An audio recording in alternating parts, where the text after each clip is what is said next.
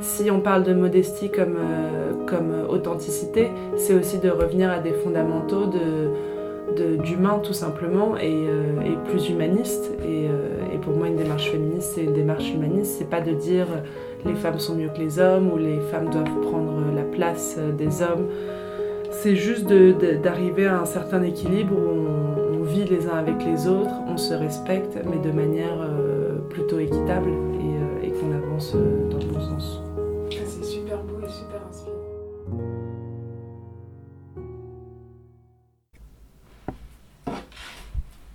Bonjour à tous et bonjour à toi Laetitia. Hello Alors, euh, est-ce que pour commencer, tu pourrais te présenter rapidement, s'il te plaît?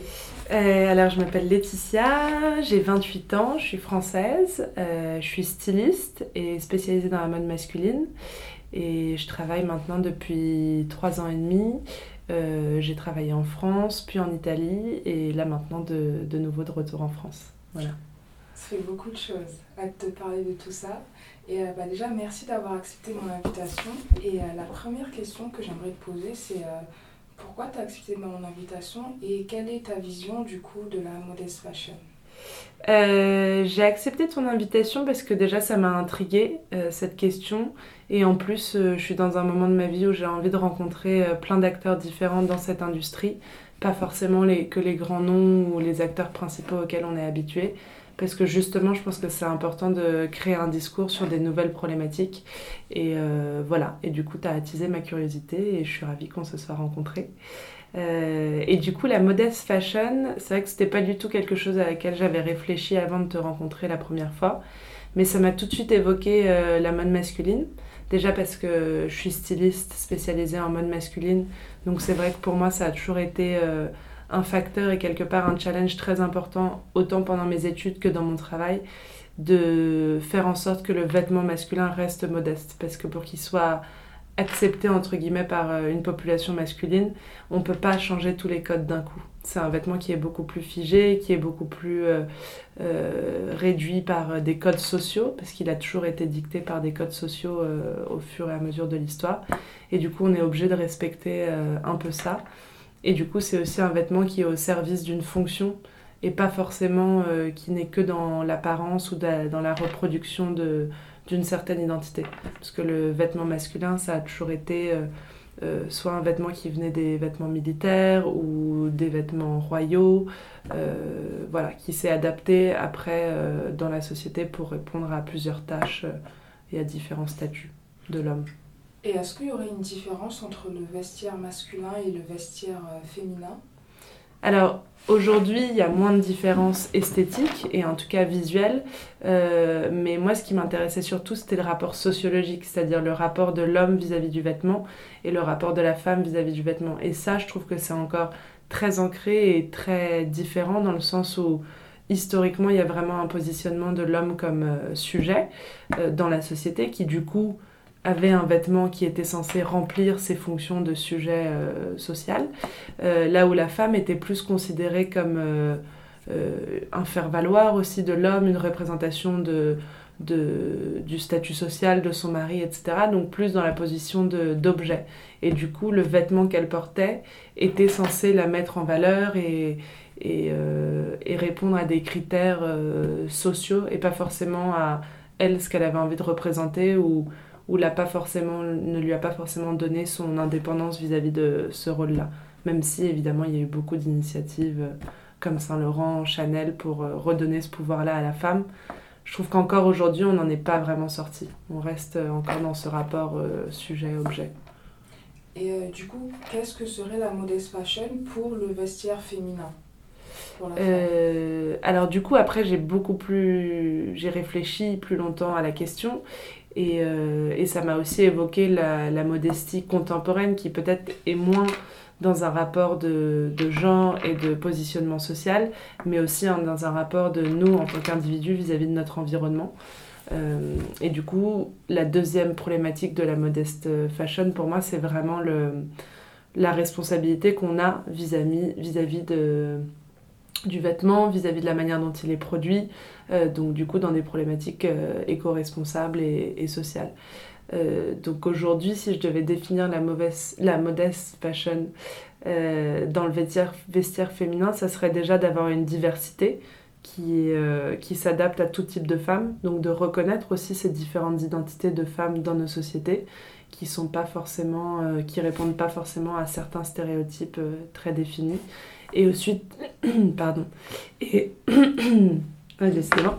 Et ensuite, euh, d'avoir une problématique qui soit, euh, soit éco-responsable dans le, le, fait de savoir comment les vêtements sont produits, euh, où est-ce qu'on les produit, pourquoi on en produit tant, comment ils vont résister dans la longévité, etc. Ça, je pense que c'est vraiment clé aujourd'hui dans notre manière de, de voir la mode et du coup de définir une nouvelle mode féministe féminine. Donc vraiment axé sur euh, l'éco-responsabilité et aussi euh, l'inclusivité, l'inclusion de toutes les femmes, euh, la représentation de tous les différents corps qui puissent exister et tous les différents profils.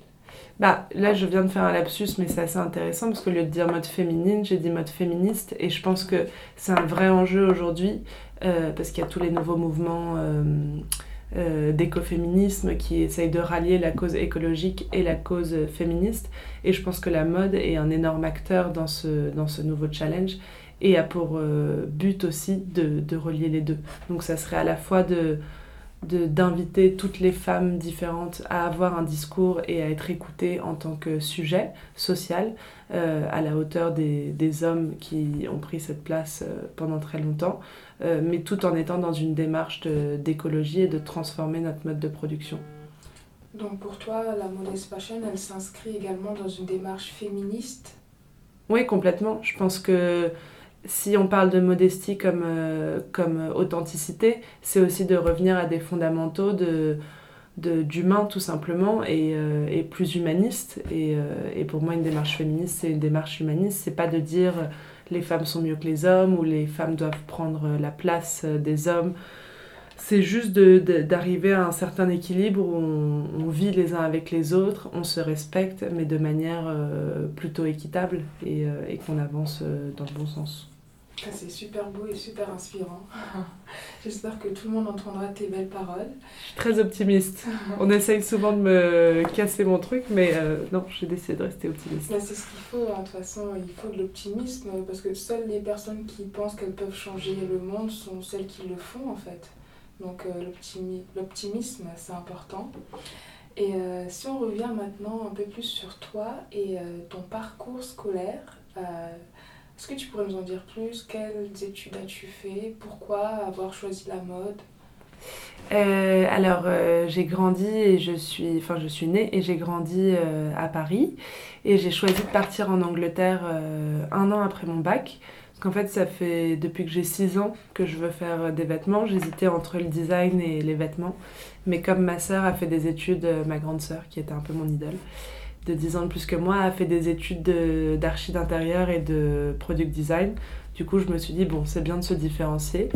Euh, et ça s'est très rapidement fixé sur les vêtements. J'ai toujours aimé m'habiller. C'est aussi euh, quelque chose où, j'avais une relation très privilégiée avec mes parents par rapport à ça, parce que mes parents étant séparés, souvent, quand je voyais mon père, on allait euh, faire des courses. Ou, ça, faisait partie des, moments privilégiés de mon enfance. Donc c'est quelque chose que j'ai tout de suite euh, beaucoup valorisé et je mettais beaucoup d'affect et d'émotionnel euh, dans mes vêtements. et puis après, il y a tout le côté créatif qui s'est développé par rapport à ça. Donc je suis partie en Angleterre pendant six ans où j'ai fait toutes mes études. j'ai fait un an à la Saint Martins, puis après j'ai fait trois ans de licence dans le Kent, au cours desquels j'ai aussi passé six mois à Berlin. Donc c'était encore une autre vision de, de la mode.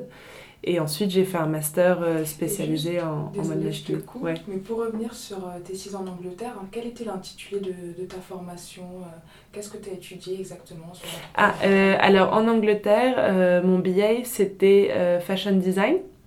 et en fait, ce qui est hyper intéressant en Angleterre, c'est que sur les formations de design, du coup, il y a une partie stylisme et une partie modélisme. Donc en fait, tu apprends à fabriquer et à faire tout type de vêtements. Donc par exemple, en première année, euh, chaque trimestre, on avait la jupe, le pantalon, la chemise, etc.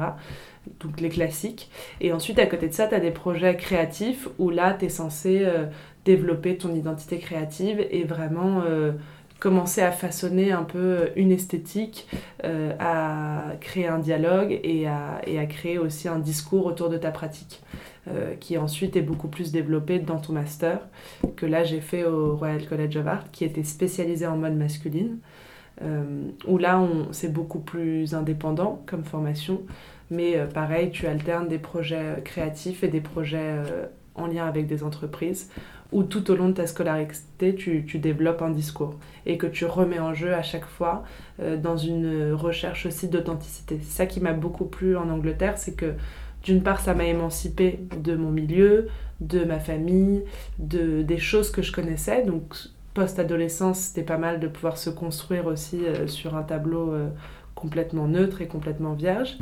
Et, et, à côté de ça, on te donne l'opportunité de tester plein de choses en fait. Il n'y a pas de n'y a pas de jugement à partir du moment où, où tu es dans une recherche d'authenticité et de vérité. En tout cas, moi, c'est comme ça que je l'ai pris et ça m'a énormément fait grandir ces six ans euh, là-bas. Et, pourquoi avoir choisi de te spécialiser dans la mode masculine? Euh, je pense au début, c'était... Euh, alors en fait, en deuxième année de ma licence, on a eu un projet en mode masculine qui était sur le costume masculin.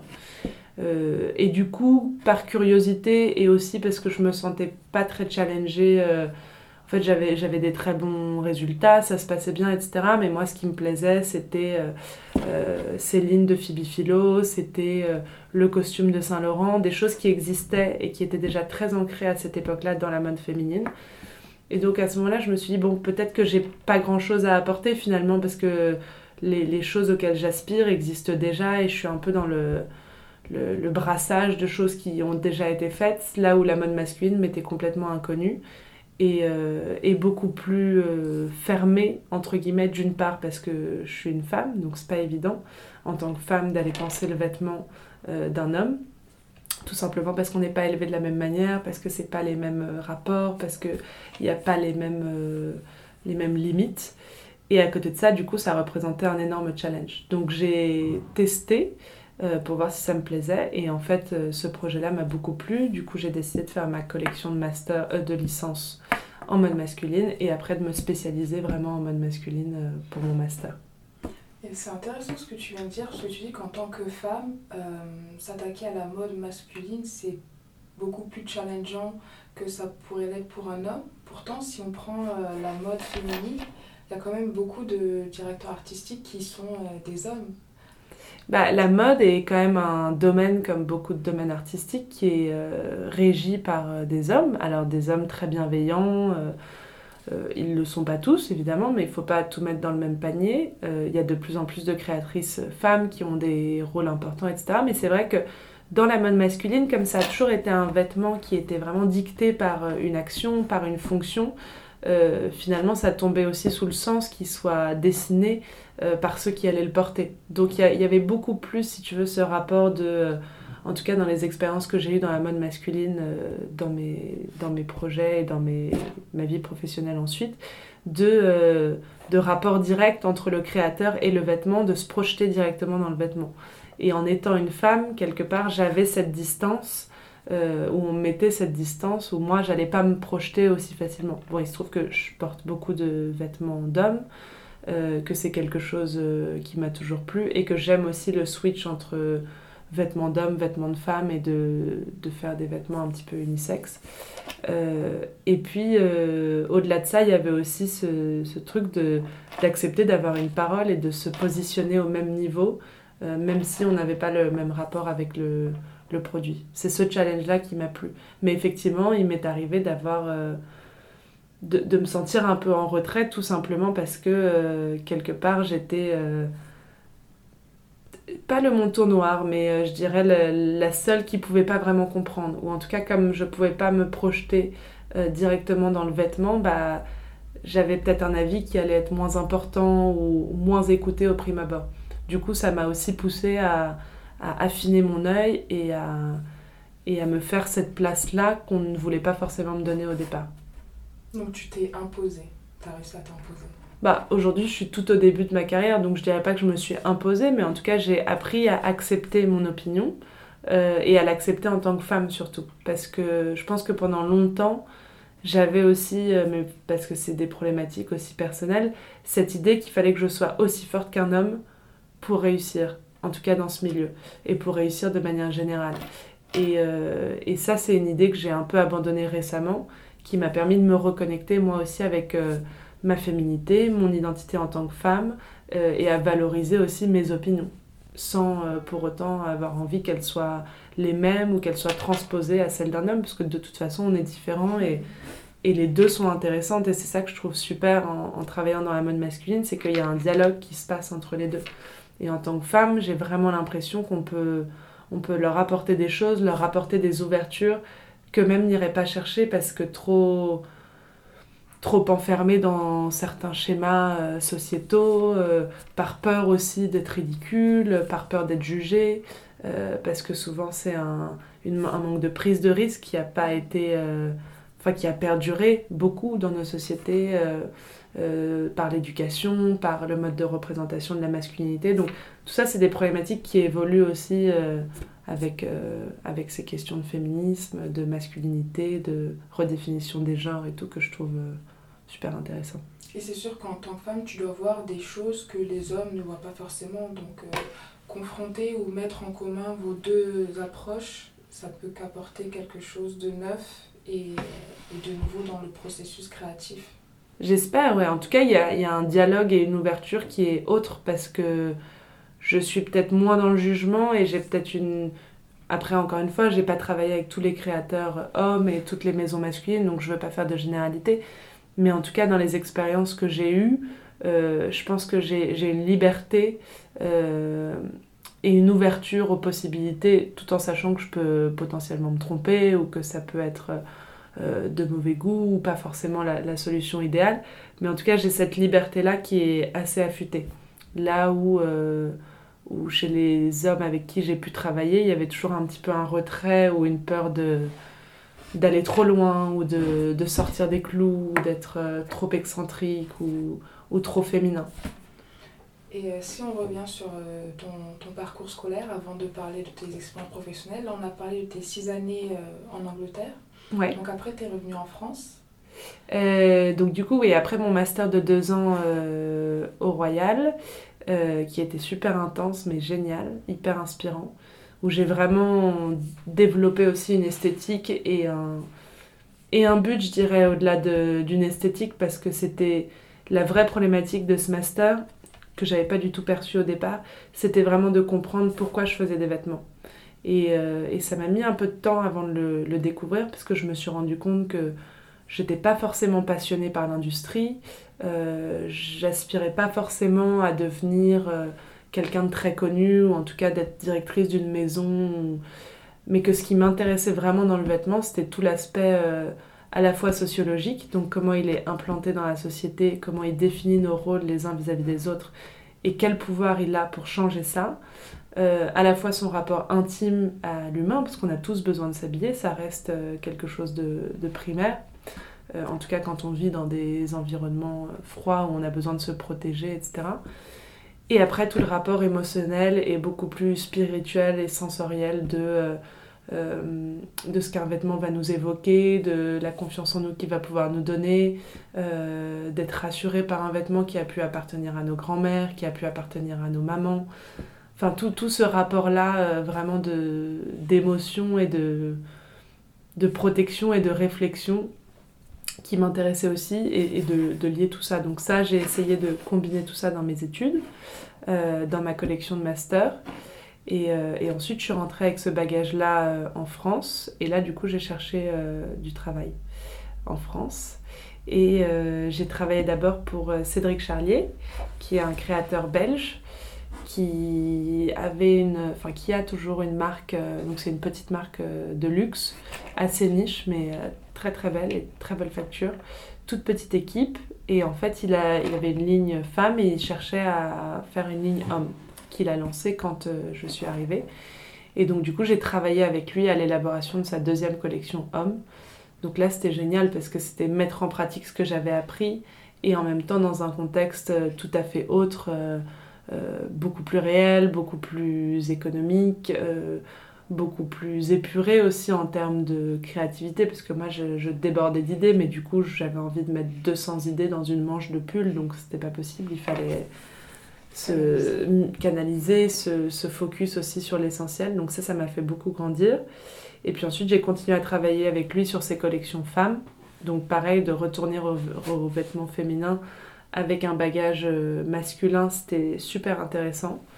Euh, de, de, voir un peu les ponts qui pouvaient se faire entre les deux. Et là, je me suis aussi pas mal éclatée en termes créatifs parce que du coup, il y avait beaucoup plus de travail 3D, de travail sur le mannequin.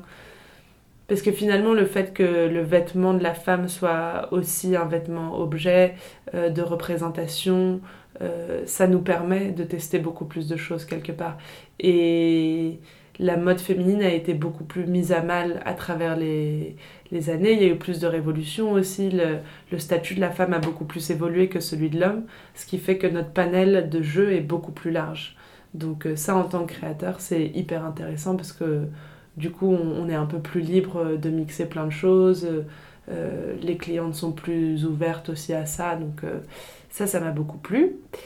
Et puis, euh, et puis j'ai une proposition en Italie pour travailler chez OAMC, euh, qui est une marque euh, de mode masculine, luxe aussi, assez niche, très très belle, super beau concept, des très beaux produits, très beaux tissus, beaucoup d'attention aux détails. Et j'avais envie de retourner dans la mode masculine, parce que du coup mon expérience avait été assez minime en termes de, d'expérience professionnelle. Et juste, euh, je te coupe, mais c'est important parce que quand bien même tu dis que tu t'es vraiment éclaté dans la mode féminine, tu avais quand même cette envie de retourner vers la mode masculine. Oui, parce que je pense qu'à l'époque, j'étais euh, déjà le fait d'avoir été spécialisée au cours de mon master, j'avais envie d'avoir une vraie expérience au sein d'une maison euh, qui était vraiment focus sur la mode masculine pour, euh, pour voir un peu quelles étaient mes capacités là-dedans, comment j'évoluais là-dedans, si ça me plaisait, si ça me plaisait pas. Là où chez Cédric Charlier, du coup, comme j'ai fait les deux, euh, et que c'était moins fixe et moins euh, classique en termes d'organisation, etc., et moins séparé, j'avais du mal à me, à me projeter, ou en tout cas à me faire une idée assez concrète de ce que pouvait être une maison vraiment focus euh, sur la mode masculine. Et là, en l'occurrence, en plus, euh, c'était une esthétique qui était très proche de la mienne. Euh, je me suis tout de suite très bien entendue avec le directeur créatif. donc voilà, c'était un, challenge que j'ai voulu relever, qui a été très intense, parce que beaucoup de travail, très challengeant aussi d'être dans une nouvelle ville, de devoir recommencer un peu à zéro. En plus, tu parlais pas la langue. Je parlais pas italien, donc j'ai appris là-bas. Après, heureusement, dans le studio créatif, on était tous internationaux, donc euh, on parlait principalement anglais. Mais après, c'est vrai que pour la vie en Italie et puis pour euh, mes différents collègues, pour travailler avec la prod, tous nos fournisseurs et tout, c'était très important d'avoir quand même des, des, bases en italien. Donc, euh, donc j'ai accepté le challenge. Je l'ai pas trop mal rempli, je pense, même si aujourd'hui je suis pas bilingue. Mais voilà, c'était un autre extrême où où en fait à un moment donné je me suis rendu compte que ma vie là-bas était très centrée autour de mon travail, euh, qui pouvait être assez stressant et dans lequel j'étais pas sûre de pouvoir évoluer vers, euh, vers des postes euh, qui me plaisaient ou en tout cas qui allaient prendre un peu plus de, de sens pour moi. Et du coup, j'ai choisi de, de, rentrer en France voilà, après un an et demi. Et après un an et demi, qu'est-ce que c'était qu'est-ce que cette expérience pardon t'a apporté? Euh, alors je pense que comme ça m'a beaucoup challengé d'un point de vue personnel euh, et professionnel, d'une part parce que c'est une très belle marque et qui est très très exigeante euh, dans la qualité de, de son travail. il y avait beaucoup de collaborations, donc beaucoup de travail en plus de la collection, etc. Énormément de recherche, de développement. Là-bas j'ai principalement travaillé sur le jersey et sur la maille sont donc j'étais en charge de, de designer euh, ces pôles-là avec notre head designer et notre directeur artistique évidemment, mais du coup qui sont deux pôles euh, assez commerciaux donc qui ont une grosse euh, importance pour la maison parce que c'est les pôles qui rapportent le plus en tout cas de chiffre d'affaires, c'est souvent le cas dans les maisons de mode. et du coup un gros challenge de, de développer des produits qui allaient perdurer dans la longévité, etc. Donc je pense que j'ai vraiment amélioré mes capacités techniques en étant là-bas. Et j'ai aussi redéfini un peu et, je me suis rapprochée de, de ce que j'étais vraiment et accepté aussi d'avoir des failles, accepter de pas toujours pouvoir tout faire parfaitement, de de pas être dans cette recherche de perfection en permanence parce qu'en fait j'ai réalisé que cette perfection, je l'atteindrais jamais et que finalement, cette recherche-là, c'était pas ce qui me rendait heureuse. Euh, et aussi de comprendre que même si j'aime énormément mon travail et que c'est très important, j'avais besoin aussi à côté de ça de pouvoir euh, construire ma vie et de pouvoir euh, grandir en tant qu'individu parce que les deux se nourrissent.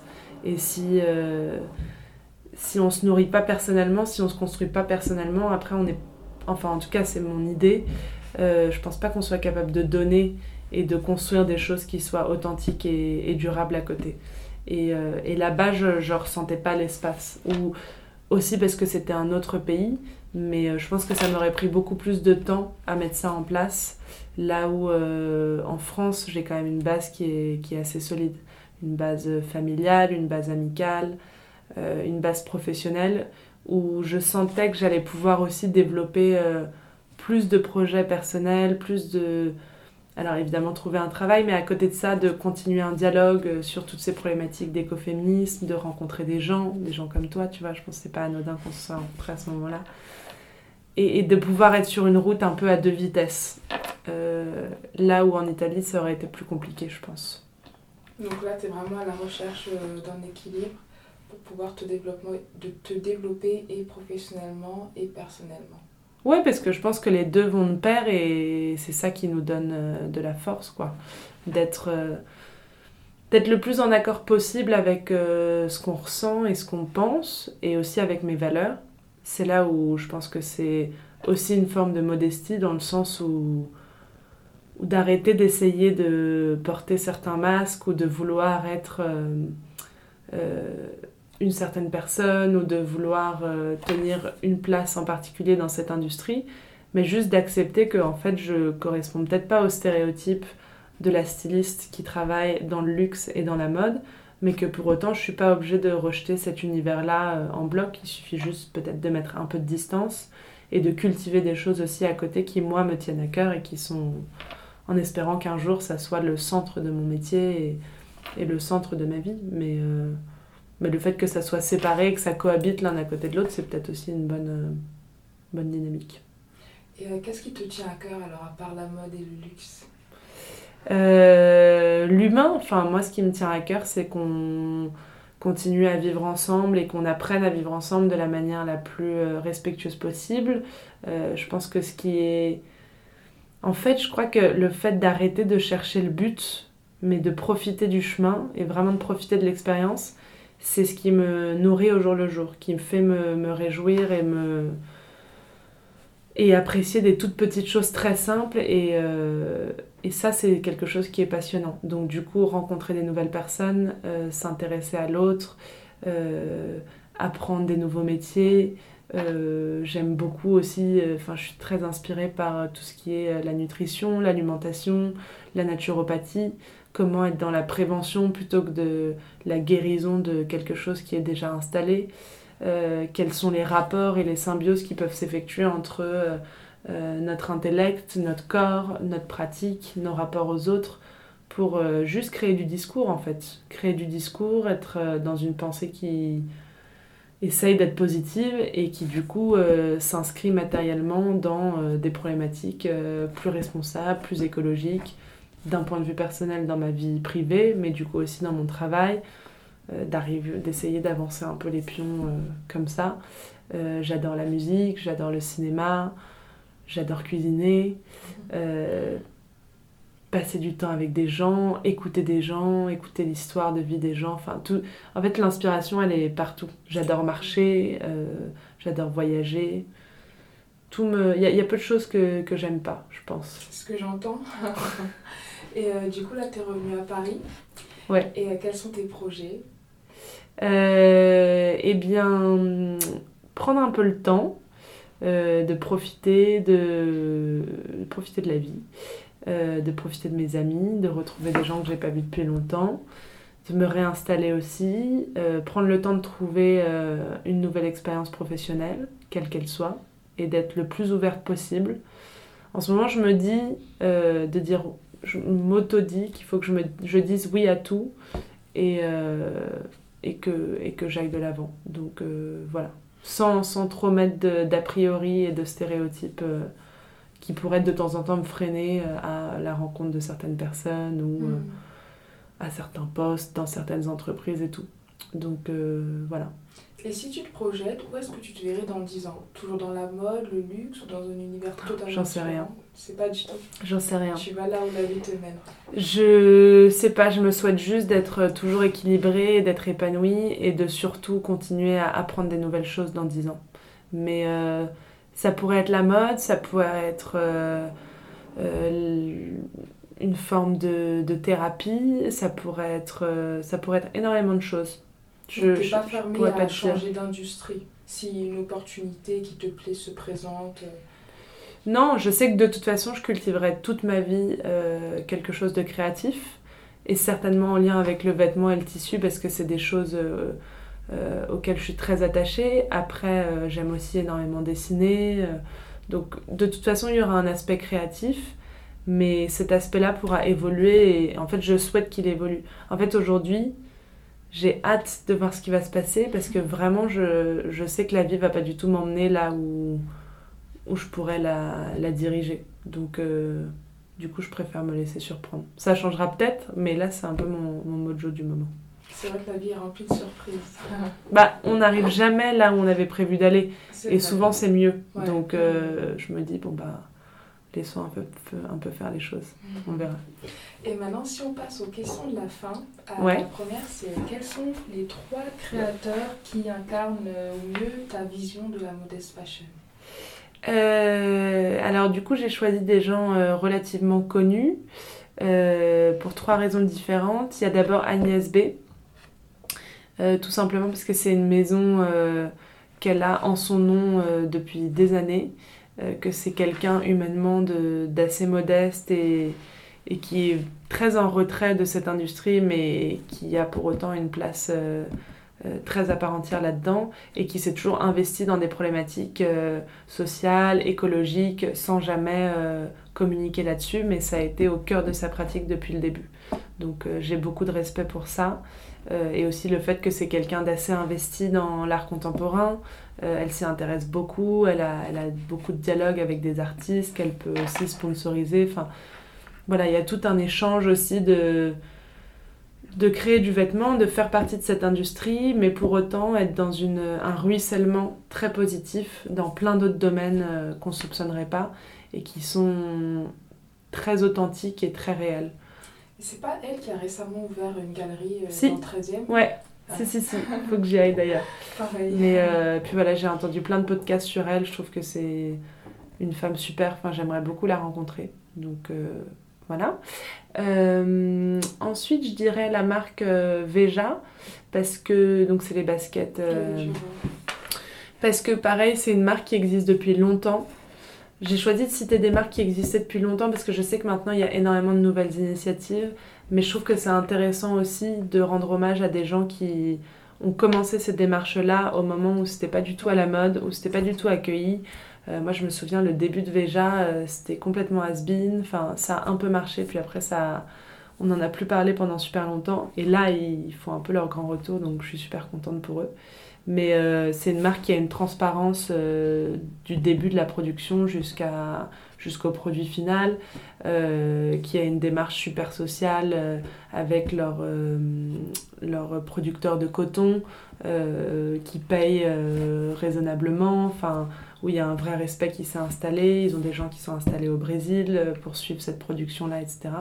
Et tout au long du processus de création et de fabrication, il y a une transparence totale pour, le, pour la manière dont le produit est créé. Donc ça, ça me plaît beaucoup. Et la dernière, euh, là c'est plus côté créatif et, conceptuel, c'est euh, Martin Margiela. Donc la maison Martin Margiela, mais surtout lui en particulier, euh, pour sa recherche d'anonymat, pour le fait qu'il ait célébré toujours l'artisanat, que c'est quelqu'un qui a toujours été... au cœur de, beaucoup d'innovations et qui a, qui a apporté énormément de choses à la mode, mais sans jamais s'en vanter et en laissant en permanence toutes les autres maisons qui ont suivi se réapproprier certains codes, se réapproprier certains, certaines choses que lui avait pu inventer, mais en, laissant le, la chose partir. Euh, et aussi sa démarche évidemment d'anonymat, de, de, mettre en avant ses équipes, euh, de recentraliser un peu la... Parce que pour moi, ce qui est important dans notre milieu, c'est euh, c'est pas forcément d'être un individu au-dessus de la masse, mais c'est vraiment cette idée de tronc. Quelqu'un de très ancré, qui se remet en question, mais qui a des idées assez claires et qui est assez clair avec lui-même et qui du coup va fédérer autour de lui énormément de gens qui vont permettre à l'arbre de grandir et de s'enraciner et de rester sur la longévité. Et pour moi, Margiela, c'est vraiment ça.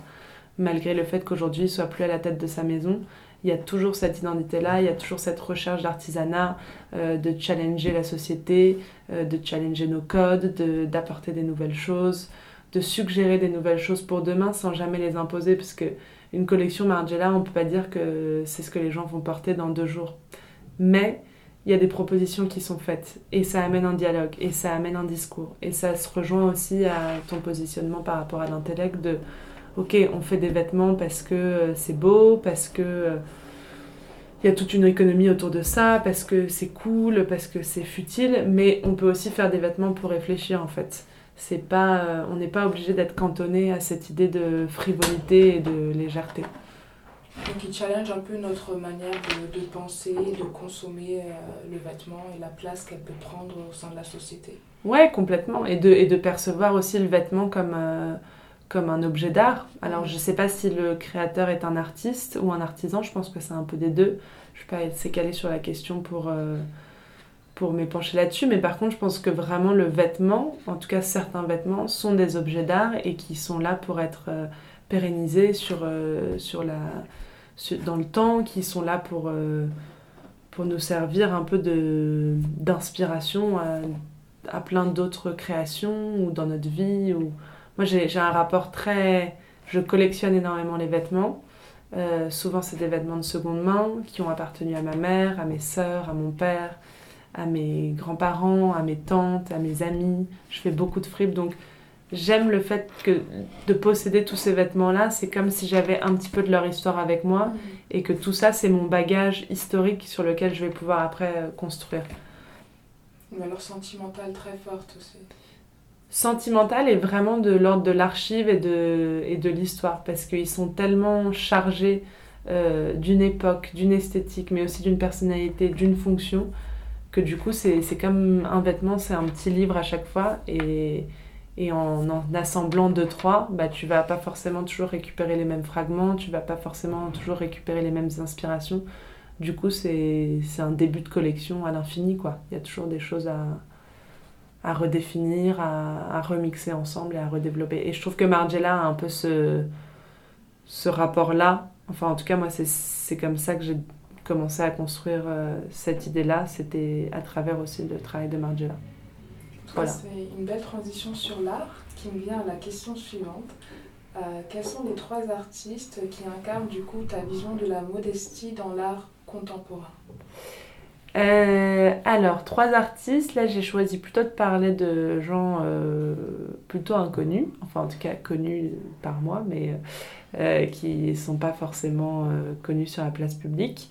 alors d'une part, la, la première, euh, je dirais que c'est une de mes amies qui s'appelle Louise Carsou, qui est artiste plasticienne et, euh, et qui, elle, est dans un rapport euh, vraiment de glanage et de collecte de choses, donc aussi bien des paroles que des citations d'amis. En fait, en permanence, elle est dans la captation dans sa vie de choses ou d'idées qui, qui l'inspirent, qu'elle collecte et en fait, elle est complètement dirigée par cette œuvre-là. C'est pas forcément elle qui est maîtresse de, de ce qu'elle va produire, c'est que toutes ces inspirations euh, se mélangent les unes aux autres et vont un peu se construire euh, à ses dépens.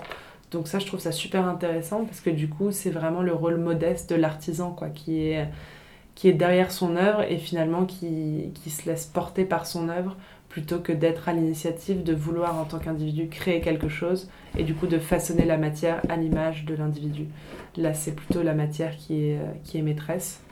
Et dans son rapport aussi à son œuvre, elle a, elle a un regard très distancé aussi et, très modeste. Donc ça, je trouvais intéressant de le célébrer parce que c'est souvent en, conflit avec euh, un art contemporain qui peut être... Euh, qui peut être très drivé par euh, des artistes superstars euh, qui sont devenus super connus, qu'on va mettre en avant, etc., pour leur personnalité avant mm. même de parler de leurs œuvres. Euh, la deuxième, c'est une autre amie qui s'appelle Margot Bonopera et qui est curatrice d'art contemporain et qui organise aussi des hum, résidences chez elle, puisqu'elle vit à Arles, où elle invite des artistes à venir travailler sur leurs pratiques pendant une semaine et ensuite euh, à rendre compte un peu de ce qu'ils ont fait, mais de manière euh, assez informelle et, sans pression euh, à la fin de la semaine avec tous les interlocuteurs qu'elle a autour. Et ça, je trouve ça aussi très intéressant parce que, encore une fois, elle, elle se place comme le tronc et invite les gens à graviter autour d'elle, mais juste par, par amour de l'art et par curiosité aussi de ce qui peut se passer et par la volonté de créer du dialogue. À aucun moment elle est elle essaye de transformer ou de, ou de formater ses artistes à produire des choses qui vont, elles, pouvoir lui permettre de faire une exposition et tout. Pas du tout. C'est vraiment de leur offrir un espace dans lequel ils peuvent s'exprimer et ils peuvent euh, développer des choses. Donc euh, ça, encore une fois, je trouve que c'est une manière très modeste d'effectuer son, son métier et que je trouve super intéressante. Et la dernière, c'est encore une autre amie, que des femmes, euh, qui s'appelle Marie Maisonneuve et qui a créé un collectif qui s'appelle Congrégation, un peu sur le modèle de Margiela, où en fait euh, elle a réuni plein de créatifs, donc beaucoup de designers, mais aussi des photographes, des stylistes, euh, des metteurs en scène, enfin énormément de gens qui travaillent dans l'art, même son mec qui est ébéniste fait aussi partie du collectif. Euh, et autour de ça, chaque, euh, donc chaque année, elle, elle, elle, lance un peu une inspiration et invite tous ces créatifs qui ont un numéro. Donc on n'a pas de nom parce que je fais aussi partie de ce collectif. Donc on a, on a un numéro, on est invité sous le pseudonyme de notre numéro à créer quelque chose. Donc d'une part, c'est très libre dans ce qu'on peut créer, c'est-à-dire qu'on peut créer des images, on peut créer un vêtement, on peut créer 15 vêtements, c'est selon notre espace-temps et, euh, et, nos possibilités. Et ensuite, on lui envoie tout ça et avec euh, tout ce qu'elle reçoit, elle, elle euh, met en place des shoots, euh, elle fait un magazine, elle organise des conférences, elle met en lien toute cette collection avec l'industrie de la mode et aussi toutes les initiatives, notamment Fashion Revolution à Londres. Donc ça, je trouve ça génial aussi, encore une fois, parce que elle, elle met en lien énormément de créatifs, donc elle crée un dialogue elle nous laisse la possibilité de nous exprimer, mais tout en étant dans l'anonymat, sans avoir cette pression euh, de devoir ensuite euh, être l'image de notre euh, production. Et ensuite, du coup, nous, on lui laisse la liberté d'aller façonner ça dans d'autres formes et de, donner un peu une nouvelle vie à ce vêtement qu'on avait fait peut-être de manière isolée en le mélangeant avec celui d'autres artistes qui peut amener après à des collaborations. Il euh, n'y a absolument pas de nécessité de participer à toutes les collections. Donc elle a un peu son répertoire de, de collaborateurs, d'artistes et puis de designers. Et puis elle nous invite à participer ou pas. Et selon notre disponibilité, on va participer à telle collection. Et puis après, on peut ne plus le faire pendant trois ans et puis revenir dans trois ans. Ou, ou venir participer à un événement, même si on n'a pas fait celui d'avant. Enfin, c'est vraiment une communauté plus qu'une responsabilité de créer en permanence. C'est de créer une communauté créative où chacun est, est maître de son implication. Et, euh, et, elle, elle est toujours là, un peu comme la mère de famille qui t'accueille. Et mhm. voilà, si tu as envie de venir, c'est génial. Si tu pas envie de venir, elle respecte. Donc ça, je trouve ça top. C'est super beau. Euh, moi, je les connaissais pas, bon, comme c'est tes amis, mais euh, du coup, on mettra les liens dans la description. Ouais, avec plaisir pour, euh, pour qu'on puisse retrouver euh, leur travail et éventuellement les contacter euh, si besoin. Et la dernière question, quelles sont tes, tes, inspirations ou comment tu te nourris en termes de mode ou d'art? Est-ce que tu es sur les réseaux sociaux? Tu suis la presse média, print? Euh, alors sur les réseaux sociaux, bah, pas vraiment parce que je suis pas sur Instagram, enfin j'y suis plus. Je me rappelle de ça, on avait parlé de ça un peu. Ouais, c'est possible. Ouais, ouais, j'y suis plus depuis mai dernier. Moi, j'ai rien contre Instagram, hein, mais moi, je développais un peu une, une addiction, je pense, à ça en y allant très régulièrement, en regardant des images sans vraiment prendre conscience de ce que je regardais, et ça me plaisait plus trop, donc j'ai décidé de, de m'en aller. De temps en temps, il m'arrive d'aller regarder des choses vraiment précises, mais euh, j'y vais plus pour zoner, entre guillemets. Euh, et du coup, ce qui me nourrit. Euh, alors, la presse féminine, j'avoue, j'achète plus trop. Il y a juste un, un magazine, enfin, j'aime bien Self-Service, et j'aime aussi un magazine qui s'appelle Mode Pratique, mais qui n'est pas vraiment un magazine en fait, c'est un livre qui paraît, je crois, une fois par an, si je dis pas de bêtises, ou deux fois par an, sur des sujets assez précis. Euh, donc par exemple, il y en a un qui était euh, sur euh, le fait d'être nu. donc celui-ci pourrait être intéressé par exemple pour la mode modeste. Il y avait aussi un autre qui était sur la fin de la mode.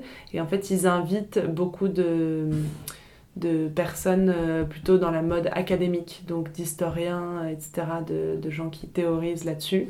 Euh, mais aussi euh, des acteurs euh, contemporains plus pratiques et tout ça. Et donc, il crée ce dialogue entre les deux. Donc ça, ça me plaît pas mal. C'est une super revue et c'est très bien référencé. Je crois que c'est publié par Dupéret. voilà, si tu veux retrouver le, le lien. Et sinon, bah, sinon, dans ma vie de tous les jours, c'est vrai que je vais pas mal voir des expos. J'ai beaucoup d'amis qui sont artistes ou qui évoluent dans le milieu artistique et le milieu de la culture. Donc souvent par leur biais, euh, j'en viens à aller à des vernissages ou à rencontrer le travail d'un artiste, etc. Donc ça, ça me nourrit au quotidien. Et puis après, plus en lien avec le vêtement, euh, j'observe pas mal ce que portent euh, les gens, les gens dans la rue. Ça, j'adore. Prendre des photos des gens de dos dès qu'il y a un truc qui me plaît. aussi à travers le cinéma, à travers les séries, parce que là, il y a toute une esthétique qui peut être aussi très forte. Donc ça, ça m'inspire pas mal et puis euh, beaucoup de seconde main et de un mix entre la seconde main et le vêtement actuel parce que je vais toujours regarder ce qui se passe un peu dans le luxe donc sur les défilés et après en boutique pour voir les matières, la manière dont le vêtement est traité, cette recherche du détail et de qualité dans le vêtement.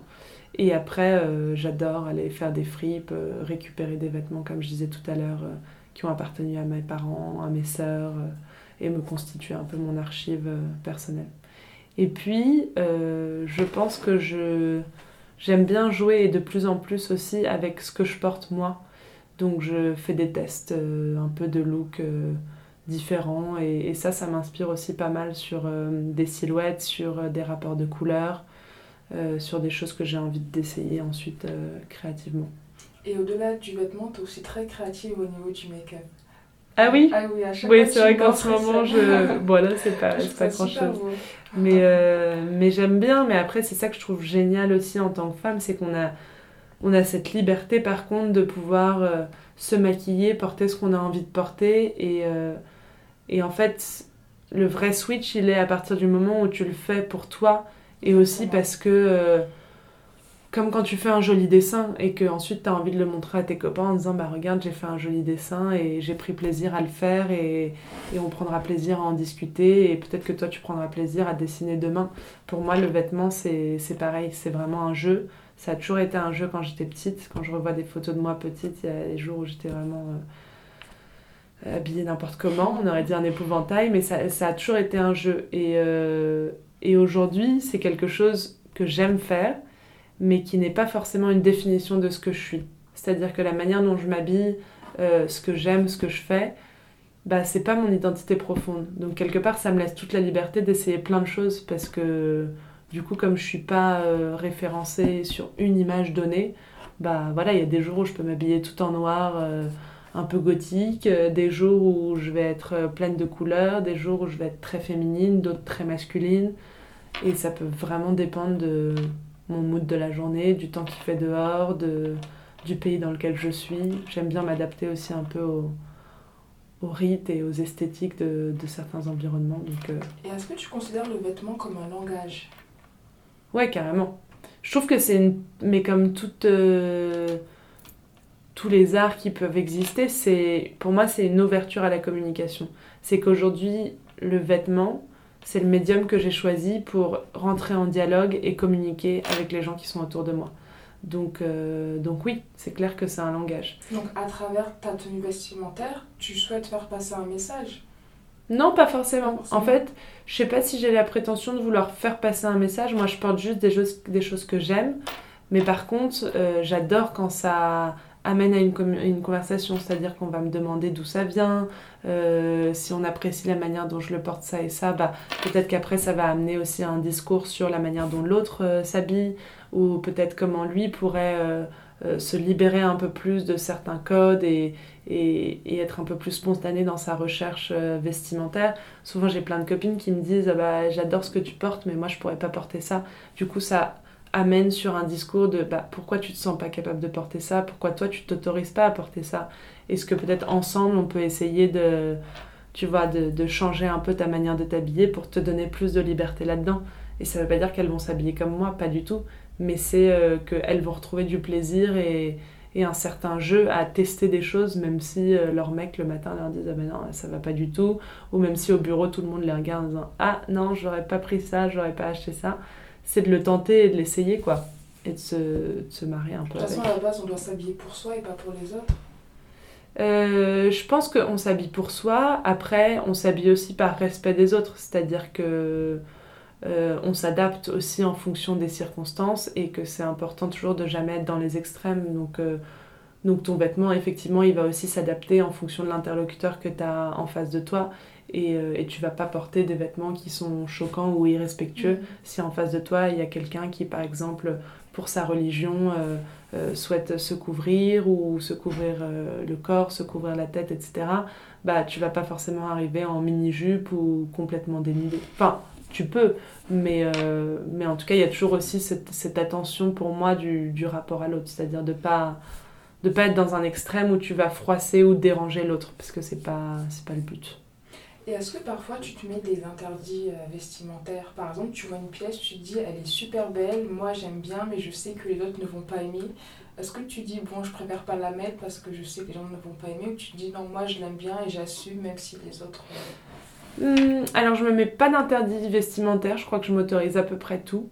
Euh, le seul truc, c'est que je le fais aussi en fonction de mon humeur. C'est-à-dire que je vais pas me forcer à porter des choses si un jour euh, j'ai pas trop le moral ou alors je me sens un peu euh, gonflée ou que je me sens pas forcément au top de ma forme et tout, c'est peut-être pas là où je vais porter le vêtement euh, où je me mets entre guillemets le plus en danger.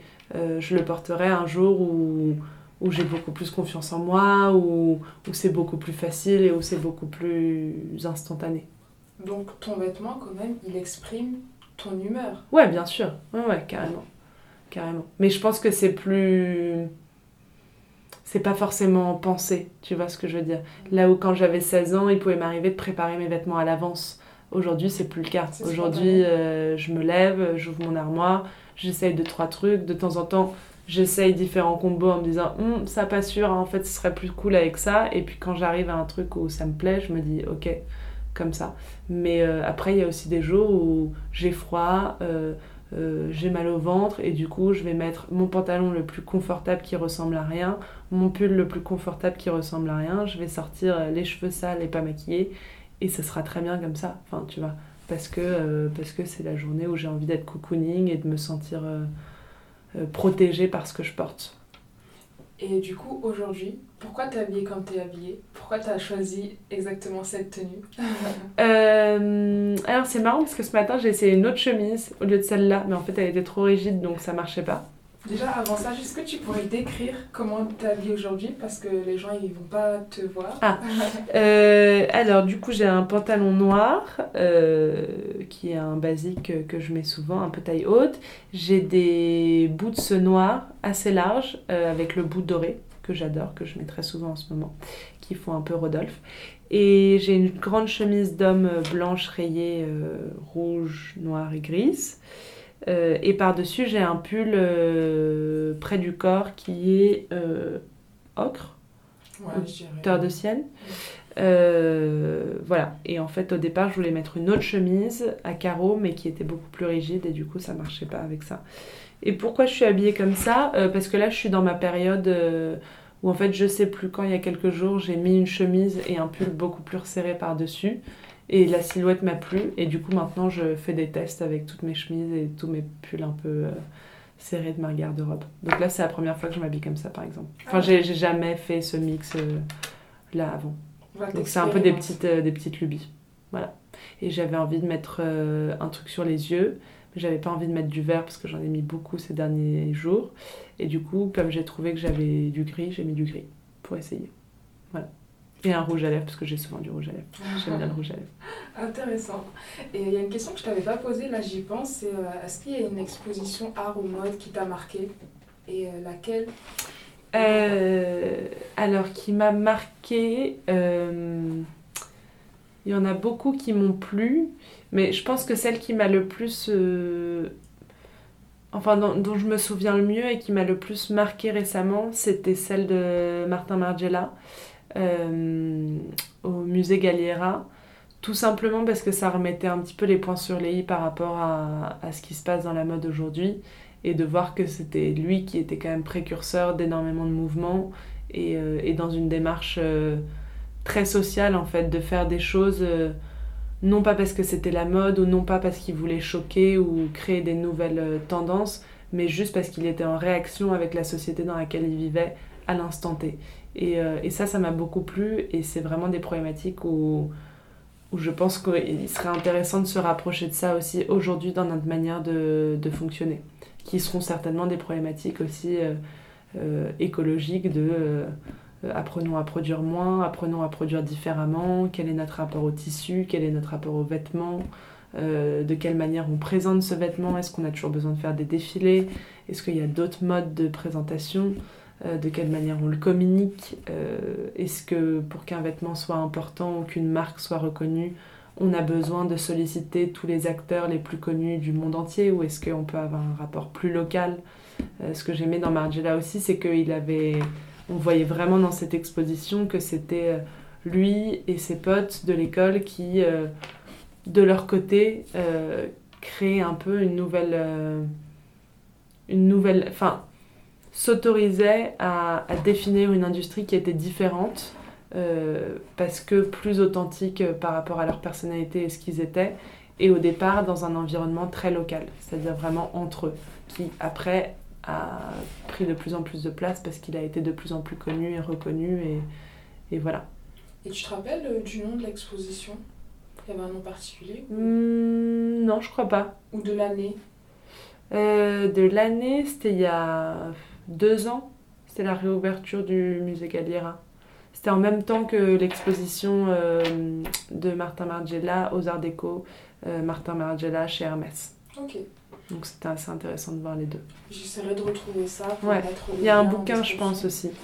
Mais euh, en plus, le musée Galliera, c'est un super musée. du coup, musée principalement en mode. Et, euh, et j'y étais pas allée depuis très longtemps parce qu'ils avaient été en fermeture et en rénovation pendant assez longtemps. Donc c'était génial aussi de redécouvrir le musée avec cette exposition-là. Voilà. Bah, merci beaucoup Laetitia pour cette euh, discussion euh, passionnante. Bah, merci à toi, c'était génial. Et dernière question, si les gens veulent te contacter, ouais, comment ils font? Et bah, Ils peuvent me contacter par mail. Donc euh, mon adresse mail c'est Laetitia L-A-E-T-I-T-I-A, mon nom de famille B-E-R-T-H-I-E-R, tout ça tout attaché en minuscule, le chiffre 1, à gmail.com. Voilà, tout simplement. Parfait, bah, je mettrai l'adresse dans la description et encore une fois merci beaucoup d'avoir accepté mon invitation. Merci à toi. À bientôt. À bientôt.